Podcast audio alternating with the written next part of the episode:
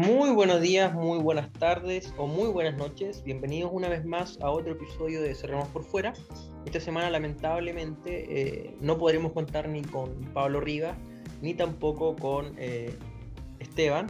Eh, por tanto, este episodio será una pequeña cápsula, un pequeño recuento y un par de comentarios acerca de lo sucedido durante las elecciones del día domingo y algunos otros acontecimientos que sucedieron durante la semana.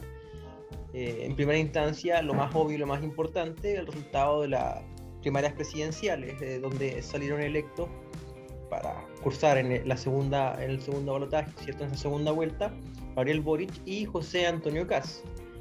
Un poco siguiendo la tónica de, de, esta sociedad polarizada que tenemos hoy en día como país, en los cuales nos hemos dividido en dos sectores que son claramente opuestos y que, bueno, uno no podría esperar entonces eh, acercamientos o, o conversaciones más directas entre estos dos polos, ¿cierto? No, eh, sería muy difícil ver un poco eh, de acuerdos o, transiciones eh, entre el Partido Comunista y el Partido Republicano con el resto del Partido Social Cristiano.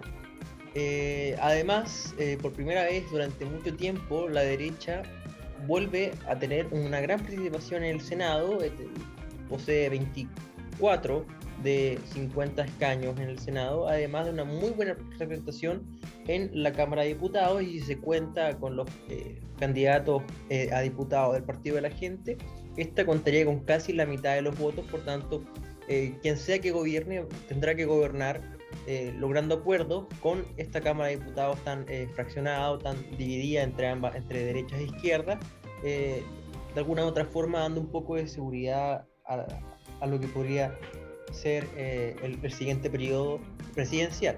Otro suceso que llamó mucho la atención durante la semana pasada fue los dichos de Jasna Proboste durante eh, su conferencia una vez que ya había perdido. Recordemos que Jasna Proboste llegó en quinto lugar por atrás de Sichel, que estuvo a solo 6.000 votos del tercer lugar, Franco Parisi, eh, donde ella afirmó que iba a ser oposición del gobierno Gabriel Boric lo cual es muy llamativo cuando el día siguiente ella llama a votar por él mismo.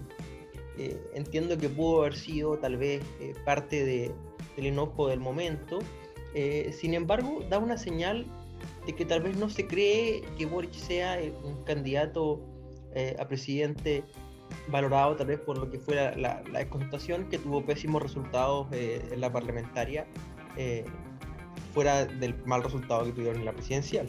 Además, 20 minutos después de que el resultado o, de que Boris se veía como el preferido, digamos, y antes mucho antes de que incluso Jasna Proboste diera por perdida ya eh, su candidatura, el Partido Socialista le otorgó inmediatamente apoyo y blindaje a Gabriel Boric. Recordemos que el Partido Socialista se encontró en el ojo de la mira cuando muchos de, eh, eh, muchos de sus adherentes quisieron hacer colectivos eh, socialistas para apoyar a Gabriel Boric en desmedro de la decisión que había tomado la directiva de este partido.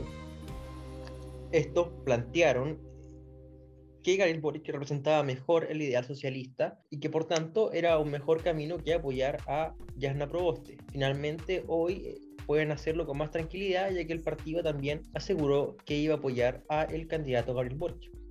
Otro de los acontecimientos que sucedió es este intento de Gabriel Boric de girar hacia el centro. De alguna u otra forma, él intentó invitar a personas que representasen a la, desconcertación, a una izquierda un poco más moderada. Entre estos estuvo eh, Oscar Landerreche, economista eh, del Partido Socialista, y Andrea Repeto. Sin embargo, ambos dos declararon la participación en el comando de Gabriel Boric, aludiendo a que sería imposible al, costo excesivo que tendría el programa de Gabriel Boric. Sin embargo, no descartó asesorar económicamente al candidato frente a ciertos requerimientos que éste pueda tener. Además, este, otra parte, Gabriel Boric dio un giro sorprendente al intentar apoyar el discurso de la necesidad que tiene la sociedad de tener una sociedad más segura, incluso hablando de no perdonar a todas las personas que tenían delitos pendientes por la, el estallido social del año 2019. Por otra parte, desde Chile Podemos Más, el primer partido en mostrar su apoyo a José Antonio Caz fue la Unión Demócrata Independiente, más conocida por todos como UDI. Posteriormente, Renovación Nacional mencionó que iba a tomar la decisión en el Consejo General que se celebró el día martes de esta presente semana, y Evópoli, el último partido de la derecha en dar su apoyo al candidato del Frente Social Cristiano, fue Evópoli. Un Evópoli un poco fraccionado y indeciso acerca de lo que significaba este apoyo a José Antonio Caz. Entre otras noticias importantes que ocurrió esta semana, podemos encontrar el escándalo de la convención de esta semana. Si bien aún no se ha confirmado de manera fehaciente lo acontecido, se habla de que algunos convencionales constituyentes tuvieron una fiesta en un hotel mientras estos realizaban la gira por el Biobío. Entre los mencionados está Fernando Atria y el convencional Pedro Muñoz. Este carrete o fiesta que estos habrían realizado habría generado la incomodidad de al menos tres pasajeros del hotel donde estos hospedaban incluyendo gritos, alcohol y piqueros en la piscina del hotel. Fernando Adria, por su parte, salió a decir que esto era otra triquiñuela de la derecha, porque estos buscaban un escándalo para reducir el apoyo en el trabajo y la labor convencional. Mientras tanto, en el Frente Social Cristiano existió un escándalo por dichos que habría tenido Johannes Kaiser en su perfil de Twitter.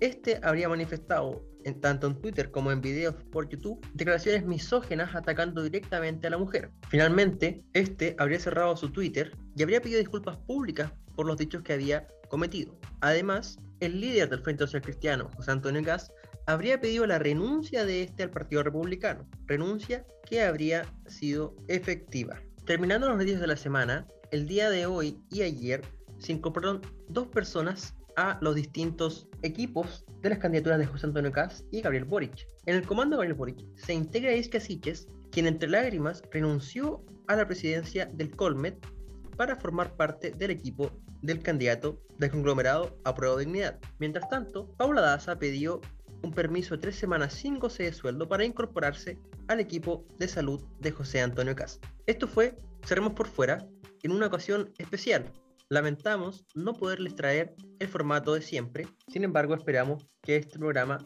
sea de su agrado. Soy Nicolás Hugo y espero tengan una excelente semana.